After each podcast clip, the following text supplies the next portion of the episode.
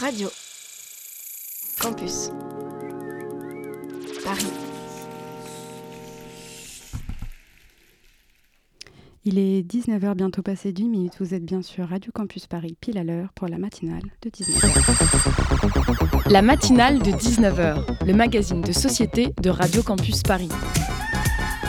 On y parle de sujets sérieux, de sujets moins sérieux, de ce qui se passe en Ile-de-France et de débats pas forcément consensuels. Tous les jours du lundi au jeudi sur le 93.9.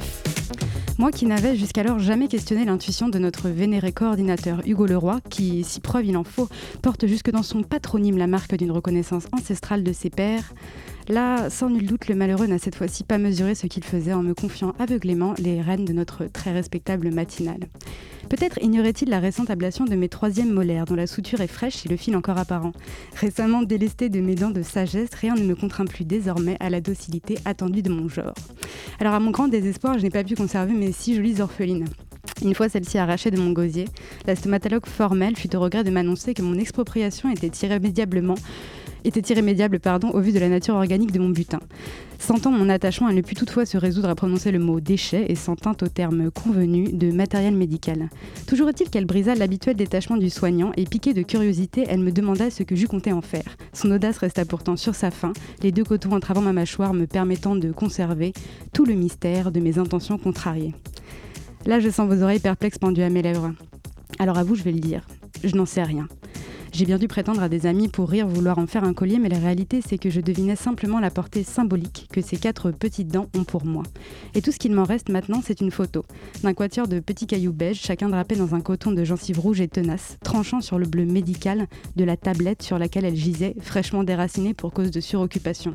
Là, se tenait devant moi le début d'une reconquête, car des histoires de dentistes, j'en ai des dizaines. Ma stomatophobie naturelle a dû rapidement s'incliner face à mon patrimoine génétique dentaire douteux. Mon enfance fut jonchée de rage de dents terribles, de ces douleurs sourdes qui vous animalisent laissant votre esprit hagard, regrettez le temps où votre cœur ne cognait pas dans votre mâchoire. Pour tous ceux qui souffrent de leurs dents, j'ai une fraternité inaliénable. À 13 ans, j'ai perdu l'une de mes incisives. Sur l'autel de la dévitalisation, mon sourire fendu en deux par cette petite dent grise, par cette petite dent grise, j'ai moi aussi souri par terre pendant des années. Alors cette émission, je la dédie à toutes les dents cassées, fêlées, déchaussées, carriées, dévitalisées, aux dents absentes, aux dents grises, jaunes, marron et vertes. Et surtout, surtout à leurs propriétaires, à toutes les bouches qui me sont familières, aux dentiers de ma grand-mère, au pivot dans la bouche de mon père, au plombage dans celle de ma mère, à la dévitalisation au mercure de mon oncle, aux dents chevauchées de ma sœur, qui supporta quatre ans durant la laine fétide de son ortho-torsionnaire. Pour vous tous, j'ai un livre. Vous allez lire les légendes bien réelles de mal dentés qui se rebiffent et mordent la main qui les outrage. Alors tremblez mercantile vautour, nous arrivons au galop. Vous chassez de nos dents. Asseyez-vous bien confortablement. La matinale de 19h, c'est maintenant.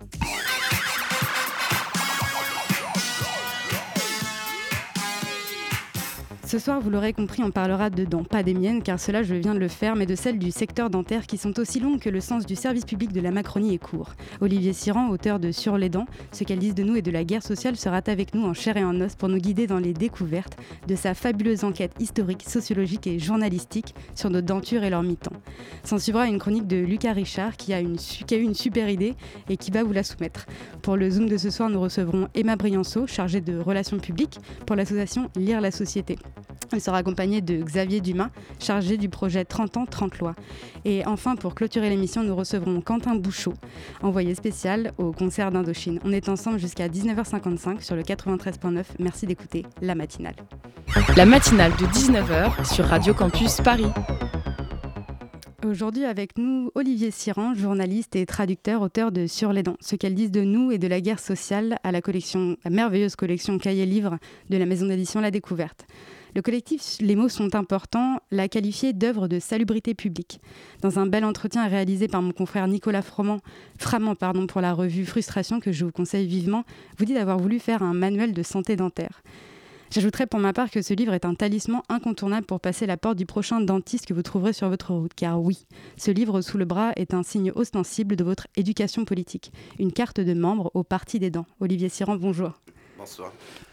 Alors, dès les premières pages de votre livre, vous mettez le doigt sur le paradoxe de la dent. Je vous cite. Incassable sur le long terme et prématurément vétuste sur le court, à la fois prodige de robustesse et objet d'obsolescence programmée. Mais sommes-nous réellement tous logés à la même enseigne? Évidemment que non, c'est un constat qu'on peut tous faire, évidemment que l'état de nos dents est corrélé souvent à nos conditions de vie, à nos conditions sociales. Mais au-delà du, au-delà des inégalités sociales dont nos dents sont, l'expression la plus euh, extérieurement la plus, la plus frappante, euh, il y a un rapport aussi dents qui dit beaucoup de choses à notre, de notre rapport au monde. Je ne savais pas que vous étiez vous-même euh, concerné au premier chef par la question. vous disiez tout à l'heure, c'était juste pour corriger, que j'avais dit que mon livre était un manuel de santé. En fait, pas vraiment. C'est plutôt, je pense, un livre politique qui prend la dent comme justement une sorte de, de métaphore de, du monde dans lequel on vit. Euh, parce que la danse, c'est un, organe passionnant euh, qui est à la lisière du, de l'intime et, et, du social. Et, euh, et, qui se trouve au point de rencontre de toute une série de rapports de force, qu'ils soient de nature enfin, liées à la consommation. Donc, par exemple, l'industrie agroalimentaire qui nous met du sucre absolument partout et, nous bousille les dents. Notre... c'est l'une des premières informations que vous donnez dans votre livre. Il y, a, deux choses qui ont, euh, il y a deux grandes révolutions qui ont, qui ont mis à mal là-dedans. C'est le sucre, mais la toute première, et ça on le sait moins, c'est euh, le céréal. Absolument. En fait, les céréales ont sans doute eu même des conséquences à, long terme encore plus euh, ravageuses que le, que le sucre. Parce que effectivement, euh, nos dents, les, dents que nous avons aujourd'hui en bouche sont exactement les mêmes que celles que nos ancêtres cueilleurs, euh, chasseurs euh, d'avant le néolithique. Hein. donc vraiment de la très lointaine préhistoire, quasiment en fait de nos, ancêtres les singes, ce sont les mêmes dents. Et en fait, c'est des dents qui sont conçues pour une certaine alimentation et pas du tout pour celles qui que nous connaissons depuis maintenant 4, 4000 ans et qui est à base de céréales. Et les céréales, en fait, sont très cariogènes. Et alors, vous le rappelez euh, également, on apprend tant de choses dans votre livre, mais notamment le fait que, euh, à notre connaissance, euh, la dent a été le premier organe humain à avoir fait l'objet d'une opération chirurgicale. Et là, paradoxe encore, des siècles plus tard, on transplante des cœurs, mais pas encore des dents vivantes. Oui, c'est vrai, c'est vrai, c'est une bonne, bonne observation. Je, alors, c'est marrant parce qu'en même temps, euh, depuis, depuis des centaines, voire des milliers d'années, il est d'usage, euh, dans, dans, certaines sociétés, on a utilisé des, des, des, dents euh, appartenant à d'autres à d'autres corps, soit qu'ils étaient prélevés sur des morts, soit qu'ils étaient arrachés à, de, à de malheureux euh, à, des malheureux, contributaires euh, non volontaires. Exactement, exactement. Euh, je, je, je, cite de manière un peu approfondie le cas de, de l'industrie esclavagiste mhm. aux États-Unis, où effectivement les, dents, les dents des personnes réduites en esclavage étaient utilisées pour habiller les, bouches des riches blancs, hein, désarmant en quelque sorte les bouches euh, des noirs pour armer les leurs, et que les dents étaient par ailleurs aussi une cible euh, de leur, euh, de leur violence. Parce que c'est aussi la, dent, il y a quelque chose dans la dent, dans les dents, qui fait que elles se retrouvent volontiers ciblées par toute une série de, de personnes et d'institutions. Oui, vous, l'expliquez, euh, les minorités ont peut-être ceci en commun de, euh, d'être frappées dans les dents euh, en, premier lieu. On pense, vous citez comme exemple notamment les, les, édentés des, des, dernières manifestations des Gilets jaunes. vous avez, vous avez des, témoignages assez, je vais dire frappants, mais ce sera encore, sera encore faible, d'un, homme qui perd 11 dents et frappé par un policier. Hein, et et puis bah, qui, qui, reste seul avec ses trous dans sa bouche, euh, qui n'a pas vraiment de, euh, de possibilité de, euh, de se les faire remplacer parce que ça coûte de l'argent. Exactement. Et en fait, il n'y a aucun dispositif qui est prévu pour permettre à des personnes qui se sont fait littéralement massacrer les dents sous, le, sous des coups de matraque ou de. ou de tirs de LBD, pour, aucun dispositif n'existe pour qu'ils puissent se faire remplacer, pour, pour qu'ils puissent se faire remplacer leurs dents. Donc il faut lancer des collecte. Euh, euh, et c'est un chemin euh, extrêmement douloureux, économiquement très très fastidieux. Et, tout ça a des conséquences non seulement physiques, mais aussi psychologiques, et puis sociales et, collectives. Exactement. Et en fait, là, je vais vous citer, vous expliquez vouloir dans votre livre vous intéresser à ce que cela implique précisément dans sa tête et dans son corps d'avoir de mauvaises dents, les répercussions qui en découlent, les mécanismes d'exclusion que cela déclenche. Et à ce moment-là, vous tirez de cet intérêt un fil rouge qui vous a emmené à rencontrer une galerie de personnages, tous plus incroyables les uns que les autres. Et bon, d'ailleurs, euh, vous avez des profils de, de, témoignants qui sont euh, assez hallucinants et qui sont eux-mêmes bien souvent au croisement de, plein de choses. Je pense notamment euh, au porte-parole de, l'association, enfin du collectif exactement de, de Dantexa, qu'on affaire qu'on abordera, enfin un scandale sanitaire qu'on abordera un peu plus tard après la, après la pause musicale, mais qui est lui donc un transfuge de classe qui est euh, désormais euh, chercheur au CNRS, mais dont les dents disent toujours du milieu social d'où il vient. Absolument. Et c'est. En fait, les dents euh, nous mettent dans une histoire à long terme. C'est-à-dire que nous payons aujourd'hui, dans, notre, dans nos bouches, les, toute une série de déterminants qui nous les ont impactés il y a 10, 15, 20, parfois 30 ou 40 ans. Et c'est la raison pour laquelle euh, on a beau parfois sortir de notre, de notre, du milieu social euh, dans lequel on a grandi, les problèmes nous suivent toujours. Et c'est une sorte, c'est une sorte de croix qu'on se traîne en permanence, puisque effectivement dans le cas de Abdella Ouacheria, qui est le, porte-parole des mhm. victimes de Dantexia, qui est quelqu'un de euh, d'humainement euh, extraordinaire. J'ai eu beaucoup de, beaucoup de chance de le rencontrer. Euh, voilà quelqu'un qui aujourd'hui s'en est sorti, on va dire, puisqu'il est devenu euh, chercheur au, CNRS. C'est quelqu'un d'extrêmement brillant. Et pourtant, voilà, il est toujours ramené au malheur qu'il a vécu durant ses, durant ses jeunes années par ses problèmes dentaires. Et en réalité, bien qu'il ait aujourd'hui, on va dire, une, un niveau de vie tout à fait correct, euh, ce n'est jamais suffisant pour euh, rattraper les dégâts qui ont été commis. Et ce, que, mon livre essaye de faire passer comme idée, c'est que, le, c'est que nous avons euh, généralement tendance à intérioriser la responsabilité de, de, ces déconvenus dentaires. On pense, parce que c'est ce qu'on nous répète, c'est ce que les dentistes, les messages de prévention nous serinent, euh, qu'il n'appartient qu'à nous d'avoir des bonnes dents. Il suffit de se brosser les dents, de ne pas consommer d'alcool, de ne pas consommer de sucre, de consommer des légumes, etc. D'avoir une vie vertueuse et protégée pour que, pour que tout se passe bien. Et c'est vrai. Sauf que bien évidemment, il y a des conditions de vie qui ne permettent pas d'accéder à ce type de, de, de, de vie suréquilibrée. Euh, et, en réalité, ce sont bien des déterminants extérieurs euh, qui, euh, qui forgent l'état de, nos dents. Et c'est pour ça qu'il est important d'en faire un, sujet politique. Et quelqu'un comme Abdella Ouacheria, qui a beaucoup, qui a beaucoup agi qui a beaucoup résisté en tant que victime et puis qui a agi en tant que coordinateur de, de, de, ce collectif de victimes qui vivaient des, des, des situations absolument épouvantables et qui, a, qui, ont dû lutter dans les pires conditions possibles pour obtenir un, un, minimum, mmh. des rudiments de justice dentaire, si on peut dire. Euh, au-delà de ça, c'est quelqu'un voilà, qui a euh, beaucoup, euh, beaucoup réfléchi à, à ce rapport très particulier dents, euh, sur lequel, question sur laquelle je n'ai pas de, réponse finale, mais j'ai bien perçu dans ce que vous disiez tout à l'heure en introduction que euh, voilà, c'est c'est la dent en en tant qu'organe et en tant que territoire intime et social constitue un point extrêmement sensible et que c'est pas c'est pas quelque chose d'anodin de se faire arracher une dent, c'est pas quelque chose d'anodin de manquer de dents, d'avoir des dents tordues. Exactement, et on sait notamment que, euh, que la, la, dent est, euh, est est une forme de base pour l'entièreté du corps et qu'une qu'une inclusion, par, enfin une inclusion, pardon. occlusion, une mauvaise occlusion. merci, exactement. Une occlusion dentaire peut, peut engendrer un, un, méplacement de, de l'entièreté de la colonne vertébrale. Absolument, absolument. Que, euh, que perdre, une, par exemple, avoir des, des, dents de sagesse euh, qui sont présentes peut, euh, peut créer des, des maux dans les cervicales, dans, dans l'estomac. C'est même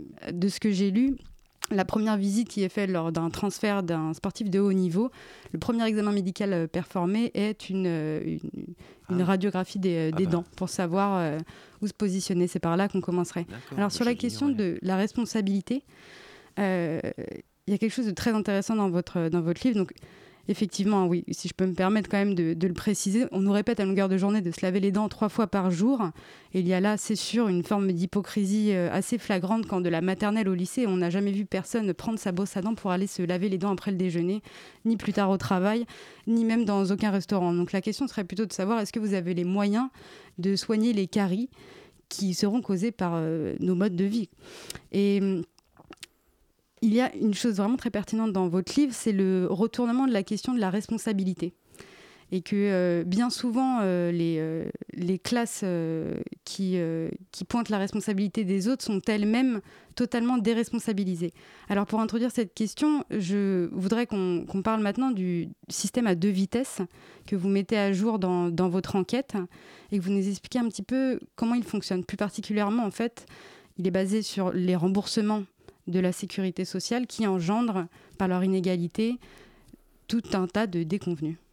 Ben, en fait, euh, quand nous arrivons chez le dentiste, on, est déjà, euh, on a déjà un parcours dentaire derrière, nous, souvent à notre insu, sans qu'on le sache. Et, euh, notre rencontre, notre fréquentation du système de soins dentaires constitue un, bien souvent un nouveau coup dur ou une, euh, une nouvelle avanie et une nouvelle forme d'injustice. Alors, dans, dans, dans, le cas du système de soins dentaires, cette injustice est particulièrement, euh, a des conséquences particulièrement lourdes.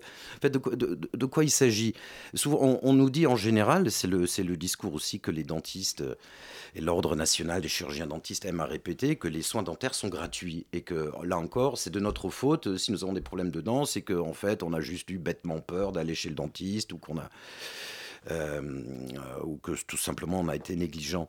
Euh, il y a effectivement une partie des soins dentaires qui sont gratuits, mais une partie seulement. Et cette gratuité est elle-même euh, problématique dans la mesure où oui, elle est à double tranchant parce que elle va de pair avec le principe du plafonnement du, mhm. tarif. Donc il y a un certain nombre d'actes dentaires qui sont dont le coût est plafonné, mais il est à un niveau tellement bas euh, que c'est pas intéressant pour le dentiste de les administrer.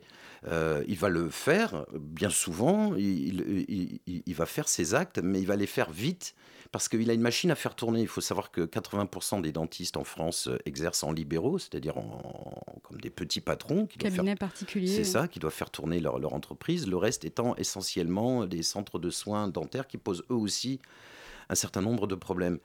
Et donc, euh, le, les dentistes euh, privés, euh, libéraux, doivent rembourser des frais d'investissement colossaux. Et puis, ils ont aussi. Ils ont un, impératif de rentabilité sur les soins qu'ils qu Absolument, ils ont un impératif de rentabilité. Puis aussi un impératif, j'allais dire, de niveau de vie. Parce qu'en général, un dentiste, c'est quelqu'un de bien installé dans la société, qui a une résidence secondaire, qui a des, études, des, enfants qui partent faire leurs études aux États-Unis, etc. on parlera juste après la pause du profil sociologique des dentistes, y pas. Et donc, euh, comme le système met euh, en concurrence les soins euh, donc plafonnés et remboursés avec des soins qui sont dérégulés et qui, eux, sont à forte valeur ajoutée, essentiellement en fait les, les, interventions lourdes de type implants et prothèses, voilà, les soins prothétiques, le, le dentiste aussi, aussi consciencieux soit-il à la base, va être tenter, euh, inciter à privilégier euh, les soins euh, chers qui lui, qui lui rapportent plutôt que les soins qui lui rapportent rien. Raison pour laquelle, en fait, des soins extrêmement importants dont dépend notre salut, le salut de notre santé dentaire à long terme, sont de manière assez massive bâclés. Et on en parlera juste après la pause musicale. Et il y a des drames oui, que la radio nous impose et celui de vous interrompre en est un. Mais j'espère que le grain chaud de cette voix amie l'adoucira. The song is called Crooked Smile, and it's all about it's all about when the world tries to tell you you're not good enough, you're not pretty enough, you're not tall enough, your nose ain't small enough, your waist ain't small enough, you need male enhancement. It's constantly trying to tell you you need something. This song is saying that's bullshit. I'm away, I'm away, I'm away down. I'm away, I'm away, I'm away down. You're the one that was trying to keep me way down. like the sun, no, you know I found my way back. They tell me I should fix my grill cause I got money now. I ain't gonna sit around in front like I ain't thought about it. A perfect smile is more appealing, but it's funny how my shit is crooked. Look at how far I done got without it. I keep my twisted grill just to show the kids it's real. We ain't picture perfect, but we worth the picture still. I got smart, I got rich, and I got bitches still. And they all look like my eyebrows, thick as hell. Love yourself, girl, or nobody will.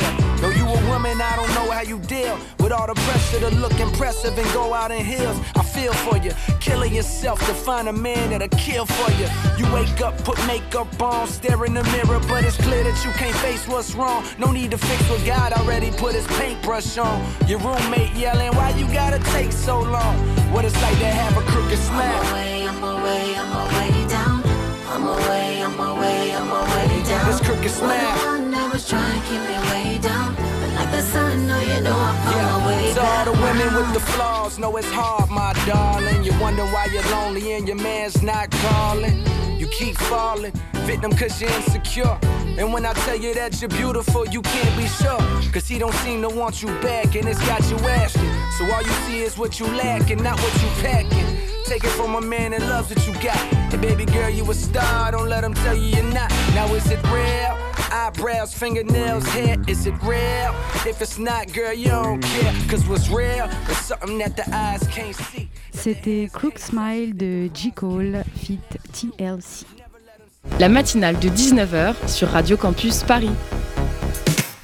Alors Olivier Siran, vous êtes toujours avec nous et on en revient au cas des dentistes que nous n'avons pas oublié. Alors oui, il est indéniable que leur habitus est de droite, mais pas tous. Et c'est là votre génie de journaliste de trouver ces personnages qu'on croit être légendaires. Et votre licorne est bien présente dans le livre, un, jour, un dentiste de gauche. Alors vous l'avez rencontré et il dit, euh, en fait il explique, c'est vraiment, euh, c'est une taupe une taupe de l'intérieur. Il explique tous les, les fonctionnements. C'est grâce à lui d'ailleurs que vous apprenez euh, euh, le bâclage, notamment des détartrages, qui est un acte euh, conservateur et bah, par excellence, Mmh, qui devrait être effectué en 30 35 minutes, 45 minutes et qui est automatiquement bâclé en 15 minutes. Vous le dites notamment pour les raisons euh, bah, qu'on connaît de... Oui, de pour des raisons économiques. pour des raisons économiques. Et hum, alors justement, je voulais vous, vous parler d'un d'un extrait. Vous- pendant, pendant tout le livre, il faut quand même le dire. Vous, vous expliquez que les dentistes sont les résultants d'un système. Que la, l'intérêt n'est, enfin, la question n'est pas tant de les condamner moralement, mais de changer les le système qui euh, les pousse à faire ça. Puisque même votre dentiste de gauche décrit euh, eh bien, le mythe de Sisyphe, hein, l'impossibilité de, de faire son travail correctement pour euh, plusieurs facteurs. Oui, et pour lui, c'est une vraie, une vraie souffrance. Le, le terme peut paraître euh, Galvaudé, excessif oui. et abusif dans la mesure où la souffrance, euh, elle se situe surtout chez les patientes et les patients, mais euh, en réalité, il vit, il vit très très mal l'impossibilité dans laquelle il est de faire son travail euh, consciencieusement. Et, parce que c'est quelqu'un de perfectionniste, il ne supporte pas de, de, de- de bâcler ou de, saboter le boulot, raison pour laquelle il se trouve en permanence débordé. Il, il- explique ça très bien avec aussi un rapport au temps euh, qui est extrêmement pesant. Euh, chaque, chaque seconde doit être productive. Et c'est, on retrouve là d'ailleurs des, euh, des attributs qui sont propres euh, au marché du travail, euh, une bonne partie du marché du travail, c'est-à-dire que le, travail fait dans certaines conditions, même lorsqu'il est, lorsque c'est un travail salutaire, on a tous besoin de dentistes et de bons dentistes, en fait perd son sens dans les, dans les conditions dans lesquelles il est pratiqué. Et là, euh, quand on parle de, de- de- de souffrance, bien sûr, il y, a les, il y a celle que nous avons, nous, dans nos, euh, dans nos dents, et dont il est rarement question en réalité, parce que, comme je le disais, on a tendance à intérioriser, mais la souffrance de ces dentistes, il faut l'entendre aussi. C'est-à-dire que les dentistes ne sont pas tous, voilà, sont pas tous des. Et cyniques. il fait un euh, parallèle des- extrêmement intéressant, euh, qui est pour le moins inattendu, mais pas saugrenu, entre le métier de dentiste et le métier de journaliste. Et je me suis demandé là s'il n'y avait pas le chaînon manquant entre ce livre et votre précédent boulot de merde. En d'autres termes, si vous n'étiez pas en train de cheminer vers une grande théorie de ce que le libéralisme fait au travail. Oui, alors euh, je suis pas, je, suis pas théoricien et je me, je me, garderai de, de faire des grandes, de, faire des grandes envolées, mais il est clair qu'il y a euh, une casse du, on assiste à une sorte de casse du, du travail dans ce qu'il a de d'intellectuellement ou de moralement satisfaisant pour ceux qui font le travail qu'ils aiment faire. pour, le, pour Boulot de merde, avec Julien Brigaud, on avait rencontré sorte de gens qui non seulement font des boulots, euh, des, des, euh, déconsidérés, mais aussi des travaux euh, ou exercent des emplois qui sont valorisés, qui sont importants, qui ont une, utilité sociale. Et, les gens sont d'autant plus en souffrance parce que précisément il y a un fossé entre ce que le, sens qu'ils donnent à leur travail et puis la réalité des conditions et, de, la broyeuse, on va dire. Euh, dans laquelle euh, le marché du travail est engouffré. Et on, et on retrouve effectivement cette problématique, euh, cette problématique chez les dentistes. La, la, la difficulté avec les dentistes, c'est que ce sont aussi des gens qui s'expriment très peu, en dehors des canaux, on va dire syndicaux, donc des syndicats libéraux, voire ultra-libéraux des dentistes, plus cette espèce de papauté un peu mystérieuse oui, qu'est oui, l'Ordre faut... national des chirurgiens Exactement, dentistes. Exactement, l'Ordre national des chirurgiens dentistes. Et c'est vrai qu'en en, en lisant son fonctionnement, j'ai pu m'empêcher de faire un parallèle avec l'IGPN, un système qui se vit en autarcie, qui se Absolument. régule, qui se juge, qui s'acquitte dans l'ombre du lavoir familial. Et je me suis interrogée sur les leviers d'action dont disposait un patient pour faire valoir ses droits. Mais vous-même, vous en venez à cette conclusion dans le livre. La seule force, c'est le collectif. Mais comment on fait quand ceux qui nous entravent sont eux-mêmes un troupeau bien compact? Oui, c'est effectivement très, très compliqué. Il y a. Il y a euh, en termes de, de, de contentieux, recours, oui. de recours, il y a la possibilité de, d'aller devant la justice ordinale, c'est-à-dire devant, les, devant les, les, tribunaux qui sont mis en place par, la, par l'Ordre national des chirurgiens dentistes. Donc ce sont les pairs qui jugent, qui jugent les pairs.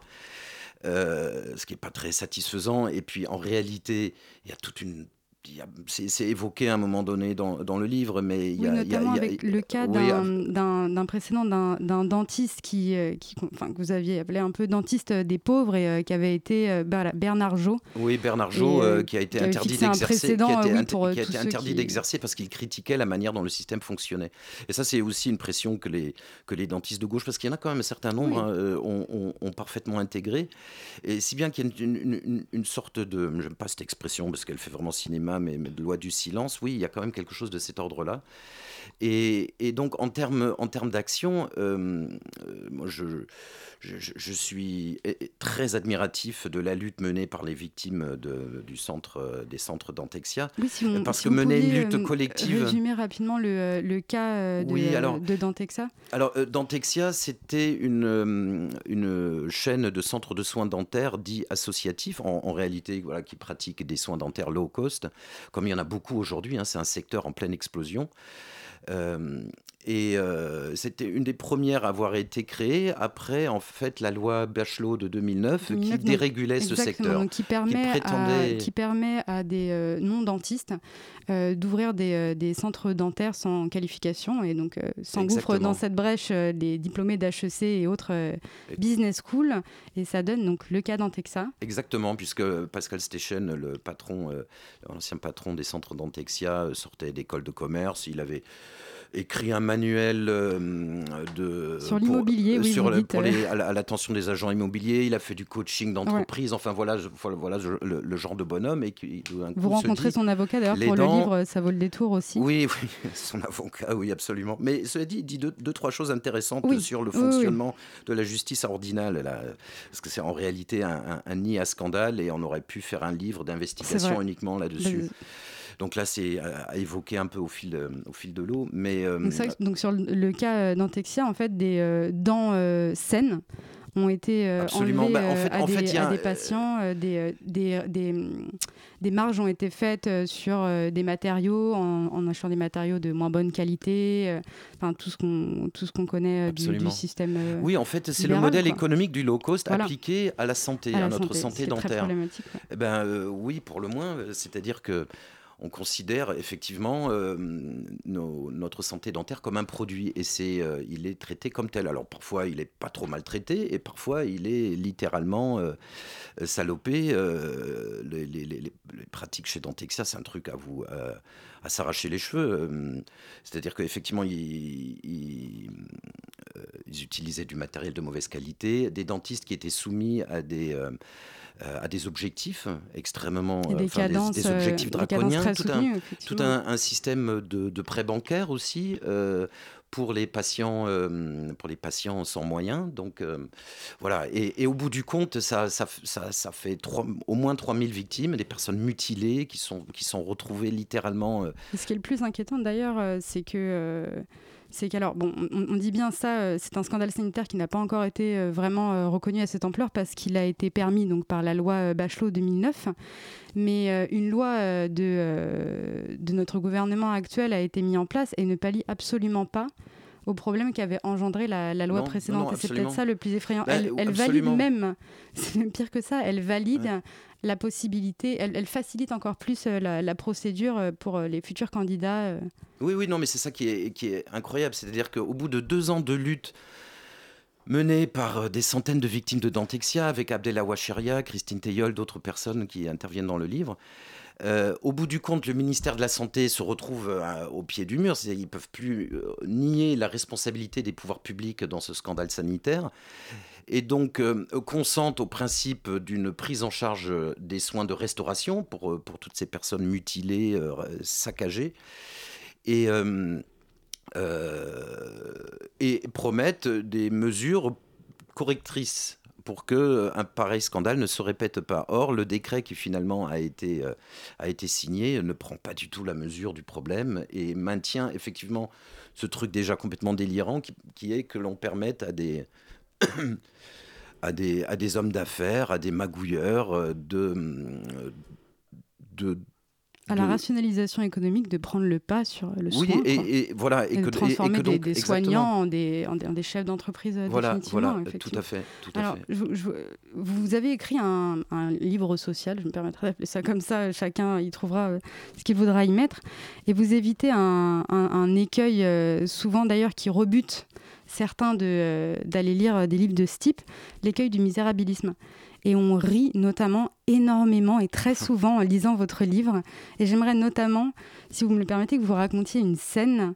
Alors, donc, pour vous remettre euh, en, elle mériterait d'être dans un Ken Loach. Pour vous remettre euh, en, condition, en fait, vous avez donc suite, à la, suite au scandale d'Antexia, euh, une assemblée de, de, de, victimes, on les appellera comme ça, ont décidé de, de s'agglomérer et, et d'aller taper à la porte qui leur semble, qui pourra les aider. Donc on leur dit, on leur dit d'abord qu'il faut qu'ils soient des milliers, qu'il faut qu'ils soient nombreux pour que ça compte. Et euh, donc ils vont, euh, ils vont au ministère, ministère de la Santé, c'est bien mmh, ça. Mmh. Euh, ils passent les échelons. Le, en, quelques, en quelques mois, le premier rendez-vous est fait littéralement à côté du local des poubelles. Du local des poubelles. Et ils montent, ils montent progressivement dans, dans les étages. Et on les écoute de plus en plus. Et vous racontez notamment un, une réunion où au fur et à mesure ils ont fini donc euh, par euh, aiguiser leur, leur, technique et alors ils ont euh, chacun pris un rôle et ils ont fait une réelle pièce de théâtre. Oui, parce que en fait, c'est aussi au bout d'un, en fait, dans leur processus de lutte, ils ont compris un certain nombre de choses. Par exemple, ce que Abdel, Abdel le raconte très bien. Il dit, au début, on venait avec nos souffrances, on venait avec nos euh, avec nos piles de témoignages, de courriers, etc., de, gens qui racontent qu'ils sont au bord du suicide, qu'ils en peuvent plus, qu'ils sortent plus de chez eux, qui restent euh, des gens qui travaillent, qui sont obligés d'aller euh, d'aller déjeuner euh, dans les toilettes parce que tout simplement euh, ils supportent pas l'idée de, retirer le, le, dentier tout pourri qui, qui est douloureux qu'ils ont dans la bouche pour manger. Bref, des situations absolument terribles, des situations économiques aussi parce que plein de gens ont été ruinés. Et, et en fait, ils se rendaient compte que les les ronds de cuir euh, qu'ils avaient en face d'eux, ça les intéressait absolument pas. Il fallait venir avec d'autres. Ils ne comprenaient pas le, la langue qu'ils parlaient. Et en fait, ils avaient besoin euh, d'utiliser d'autres termes, des chiffres. Absolument, il fallait des chiffres, il fallait mesurer, évaluer, sous-peser. Donc c'est ce qu'ils ont fait d'une part, et puis d'autre part, comme ils ont compris aussi qu'ils avaient affaire à des gens qui avaient jamais eu mal aux dents, qui en tout cas euh, régissaient d'une certaine façon le sort bien de, loin de, toutes ces considérations des, des, édentés ignorait tout de la réalité matérielle, physique, euh, sociale de ces souffrances. Et donc, euh, une certaine gêne apparaissait chez eux lorsqu'on les mettait face, euh, les mettait face à une bouche. rapiécée ou, ou, trouée. Et donc, effectivement, ils ont mis en place une, une, scénographie durant laquelle, faisant face donc aux, cravatés du ministère, il s'était réparti les rôles. Euh, une porte-parole du collectif des victimes Dantexia de Chalon, qui à un moment donné euh, sort, invective hein, un peu les, les, les, ronds de cuir, en sortant son dentier de la bouche, avec voilà, le filet de salive, et, et, et, eux qui, sont, qui détournent les yeux, qui trouvent ça absolument abominable, évidemment. À ce moment-là, un autre qui se lève et qui leur dit Regardez-la, regardez-la bien. Ne détournez pas les yeux, leur dit-il. Ne détourne pas les yeux, toi, détourne pas les yeux. Ils n'avaient pas l'habitude qu'on leur, qu'on leur parle ainsi. Et, euh, et, en fait, ça a été aussi très libre. On, va être obligé de rester là-dessus, sur ce geste incroyable de Christine Tellol, qui est euh, présidente de, de la Dent Bleue, d'ailleurs. Si, par si vous permettez juste d'ajouter un mot enfin, pour toutes les personnes qui, ont une, euh, qui, qui, qui, qui, subissent des souffrances dentaires ou qui sont dans des rapports difficiles avec le personnel soignant dans les cabinets ou les centres de soins low cost. Euh, l'association La Dent Bleue, qui a été fondée justement par Abdel et Christine, donc des victimes de Dentexia, lance un appel à témoignages.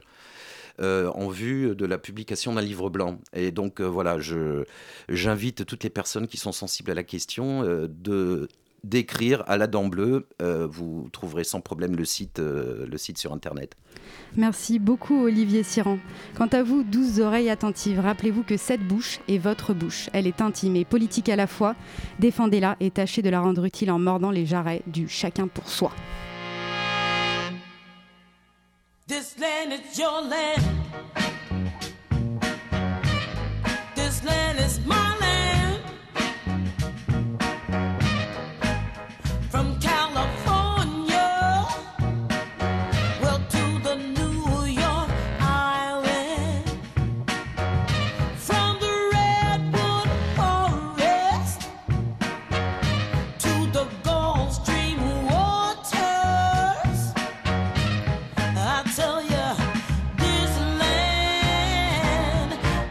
for you.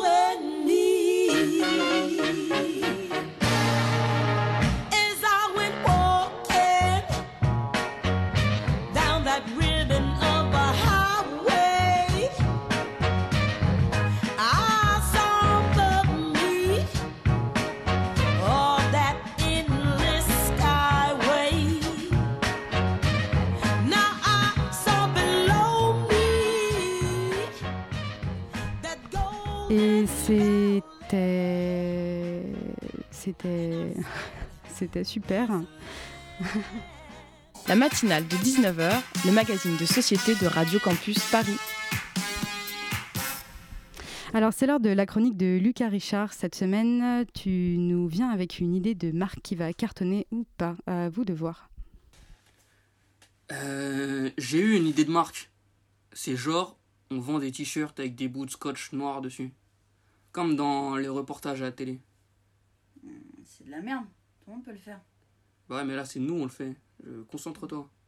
Genre Balenciaga, ils vendent des trucs pétés à 1000 balles, mais les gens ils payent de ouf, personne ne dit rien. Ouais, mais on n'est pas Balenciaga. Eux, ils peuvent euh, chier sur leurs clients parce qu'ils ont réussi à avoir une base fidèle. Ils n'ont pas commencé à vendre des caca de chiens. Ils ont attendu qu'il y ait plus de monde. Alors que toi, euh, ta dernière vidéo, euh, elle a fait 16 vues. Alors que t'as fait de la promo sur Instagram.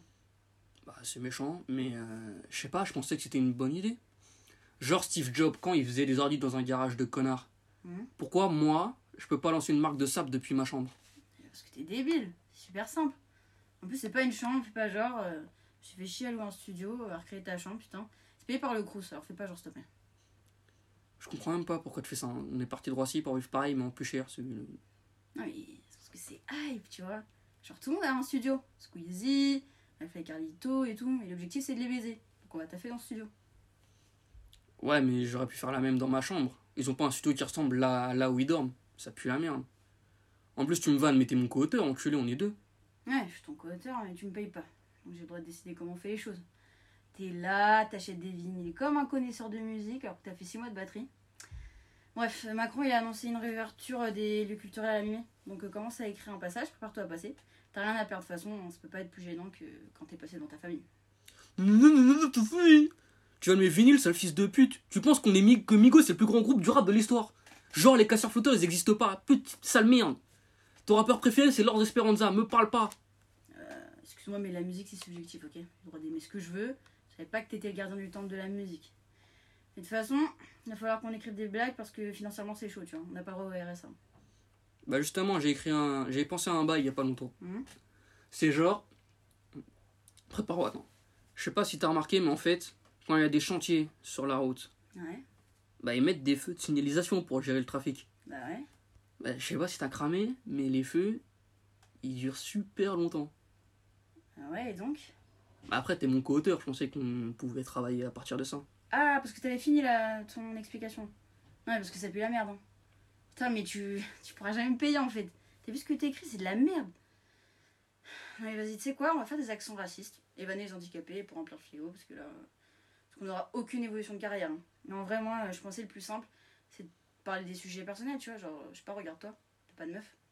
Non, mais c'est compliqué en ce moment. Hum, Ferme-la, ferme-la. Euh, faire des vannes, genre on va rigoler du fait que t'es une grosse merde. Parce que c'est marrant, et parce qu'en vrai t'es une grosse merde. Euh, ouais, bah, je suis pas super chaud. Euh, Je vais me moquer des handicapés à la place. Et bah super, merci Lucas. Tout de suite, euh, le Zoom. Le Zoom, dans la matinale de 19h. Avec nous, Emma Brianceau, chargée de relations publiques et réseaux sociaux pour l'association Lire la Société, et Xavier Dumas, chargé de projet 30 ans et 30 lois. Bonjour. Bonsoir. Alors le projet 30 ans, 30 lois fomente une véritable petite révolution. C'est la première expérimentation de consultation citoyenne par vote électronique réalisée à l'échelle nationale. Il se base sur la très prisée technologie blockchain, dont vous nous direz quelques mots dans un instant. Avec moi, Quentin de la rédaction Radio Campus Paris. Bonjour Quentin. Euh, bonjour à vous deux déjà, merci d'être venus. Euh, si vous deviez présenter votre association euh, Lire la Société à ceux qui nous écoutent, comment vous la définiriez? Alors, c'est une association qui a été créée en 91 par euh, Luce Perrault, notre déléguée générale et donc fondatrice. Et cette euh, association a pour but euh, d'ouvrir le débat public au sein de la société euh, entre les citoyens. Donc, en fait, on ouvre ce débat par l'organisation de différents prix. Donc, euh, au début, on avait la journée du livre politique qui était créée il y a 30 ans. Et après, euh, plusieurs euh, prix ont été euh, créés. Le prix d'histoire contemporaine, le prix de géopolitique euh, qui en, au Quai d'Orsay, le prix d'histoire contemporaine, pardon, qui est euh, au Panthéon et qui a lieu demain d'ailleurs. Euh, on a aussi le prix de, donc, de géopolitique qui est lui au Quai d'Orsay, le prix d'économie qui est au ministère de l'économie et euh, le prix du meilleur article financier qui lui est avec la Banque de France. Ok. Donc là, votre, initiative, c'est 30 ans, 30 lois. Pouvez-vous nous en dire plus sur le projet, l'initiative et tout ça? Comment c'est venu, justement? Alors, euh, ce projet, il est venu au départ parce qu'on avait envie de mettre en avant euh, les voix des étudiants qui n'étaient pas forcément toujours entendues. Et le fait de mettre en avant un, vote électronique, c'était aussi une manière d'amener les étudiants dans le débat public et aussi de les faire participer à la journée du livre politique qui aura lieu le, le 3 juillet prochain. Vous pensez que les jeunes et, euh, sont moins impliqués que les, jeunes sont moins impliqués en politique ou c'est une manière pour vous de les impliquer grâce à cette initiative Non, c'est une manière de les impliquer avec cette initiative. Et en même temps, c'est intéressant aussi parce que la tranche d'âge des 18-24 ans, c'est la tranche d'âge qui est la plus concernée par l'abstention.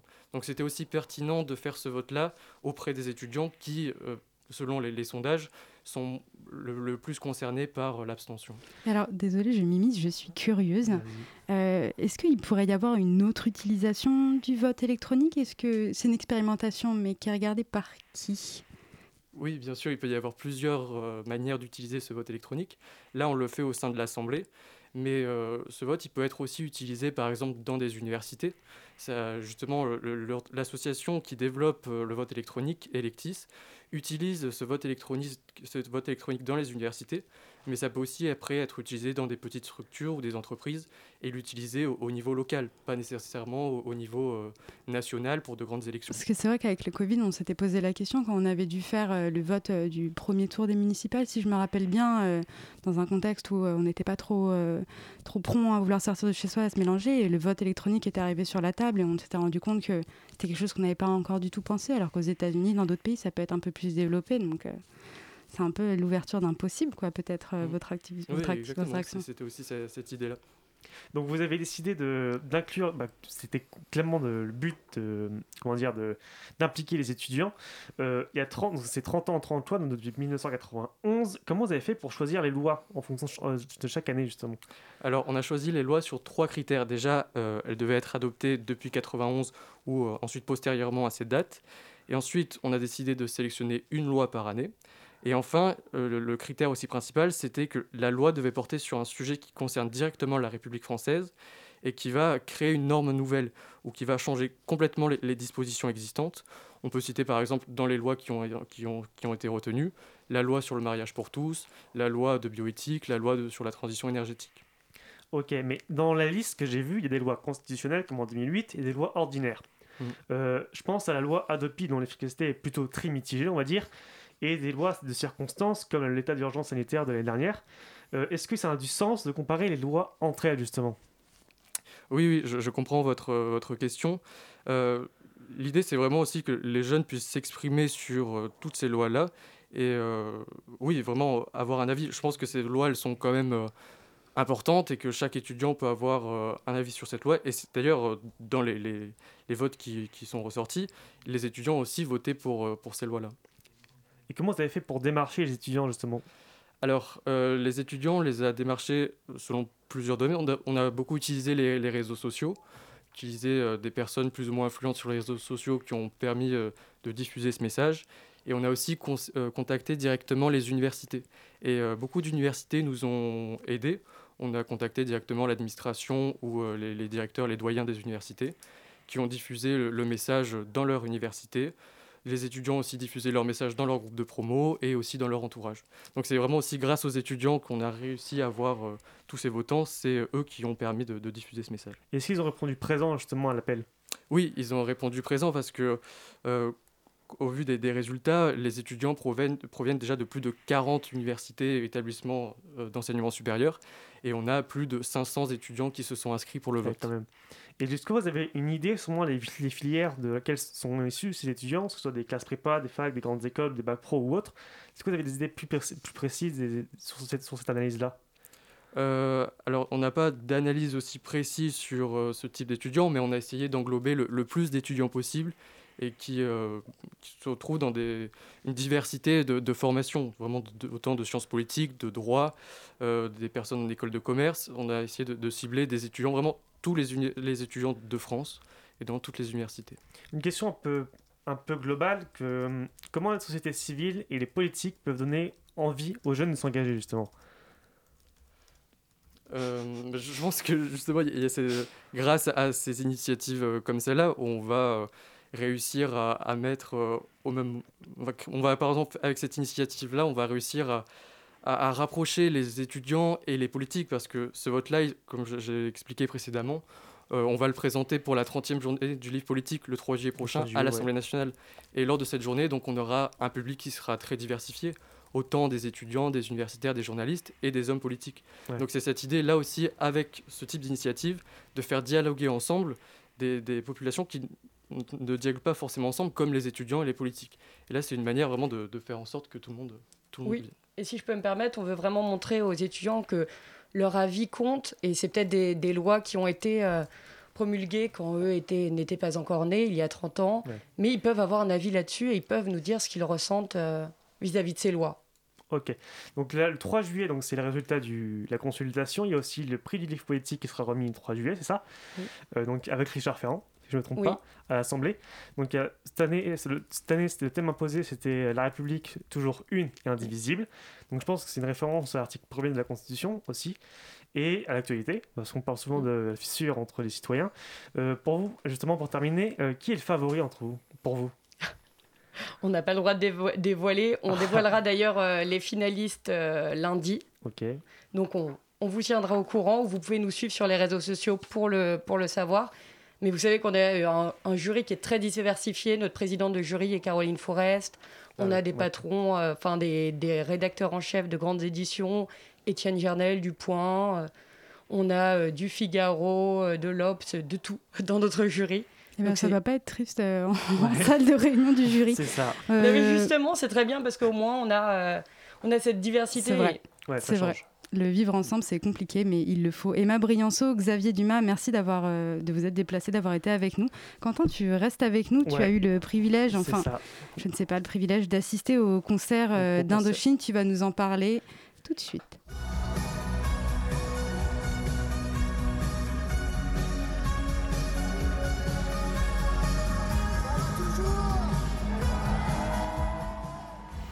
enfin, enfin un concert. J'ai eu la chance de pouvoir assister au premier gros concert de la saison samedi dernier à Paris-Bercy. La chance, puisque nous étions 20 000 à avoir tenté notre chance. Et sur ces 20 000, seulement 7 500 ont, eu été tirés au sort et 5 000 ont pu assister au concert. Sur, ces 7 500, il y avait 2 500 qui étaient un groupe neutre pour pouvoir comparer les résultats. Et autant vous dire, quand j'ai reçu le SMS pour m'indiquer que j'allais être dans Bercy samedi soir, j'étais comme un gamin à la veille de Noël. Donc ce concert, c'est le premier gros concert test organisé en France pour voir si le virus se propage dans la foule sans distanciation mais avec un masque. Il y déjà eu des concerts tests chez nos voisins espagnols, où là-bas aussi c'était 5000, et avec comme conclusion euh, que le, le, il n'y a pas de signe de transmission pendant l'événement. Donc à Paris, retour à Paris, nous étions tous testés négatifs à J-3. Nous avons un test salivaire à faire le jour du concert, et nous aurons un autre test à faire à J7 pour voir s'il y a eu des transmissions. Et dans la file d'attente pour entrer dans Bercy, il y avait beaucoup beaucoup de jeunes, puisque le concert est seulement ouvert aux 10-45 ans, les plus âgés étant plus susceptibles de faire des formes graves du Covid. Et quand Nicolas Sarkis est monté sur scène, il y avait une putain de bonne ambiance. Nous étions 5000 à hurler. Quand le groupe a commencé à jouer son premier morceau, toute la salle a suivi à l'unisson, et seuls nos masques pouvaient trahir la présence d'épidémie. On chantait, on dansait dans la fosse de Bercy, bref, c'était dingue. Pour moi, le moment le plus émouvant de la soirée, c'est sûrement la minute de bruit nous avons fait pour les soignants, médecins, chercheurs, la santé des minutes disparues. Et Indochine, je pense, en tout cas, c'est ce que j'ai ressenti, était aussi, ému, était aussi ému de pouvoir jouer devant nous que nous de les voir jouer. L'autre moment magique de la soirée, pour moi, c'était ce morceau.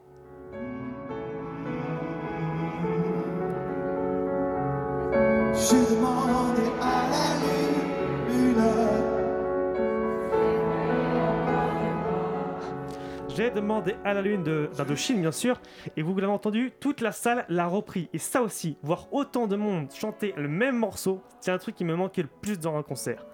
Donc je souhaite remercier ici la PHP pour avoir organisé ce concert. Il y a Indochine nous a fait vibrer le temps d'une soirée. En attendant, les résultats de l'étude faites pendant ce concert sont connus, d'ici la fin du mois. Et bien sûr, il y aura les festivals cet été avec les Charrues, les Francophonies et à Paris les Days Off qui seront organisés à la Philharmonie, du 4 au 13 juillet.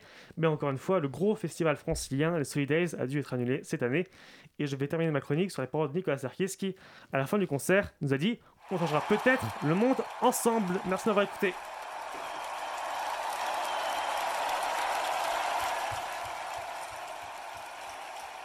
La matinale s'est terminée. Merci beaucoup à nos invités. Merci à notre équipe de ce soir de s'être déplacée. Hugo Leroy qui a coordonné l'émission euh, depuis son lit, retenu par une indigestion impromptue. Lucas et Quentin pour leur chronique et Quentin toujours pour ce zoom rétrospectif. Enfin, et comment l'oublier, merci à notre fidèle Colin pour la réalisation. Je vous souhaite une bonne soirée sur le 93.9. Alors, euh, tout de suite, euh, ne quittez pas les ondes. Nous enchaînerons avec un programme court et extérieur nuit. Léa, bonsoir. Oui. Bonsoir, on la connaît, hein, l'excuse de l'indigestion. Il y aura peut-être du reflux gastrique hein, dans Extérieur Nuit ce soir, parce qu'on parle de Petite Maman, dernier long métrage de Céline Chama. On vous parle aussi de Ressorties, The Amusement Park de Romero, The Wicker Man de Robin Hardy, mais vous en faites pas, on parle aussi de Nouveautés, Nobody de Liane Eicheler, Billy Holiday de Lee Daniels et Hospitalité du japonais Koji Fukada. Tout ça pour finir sur un peu de van avec Inside de Bob Burnham, disponible sur Netflix depuis le week-end dernier. Quel beau programme, on a hâte.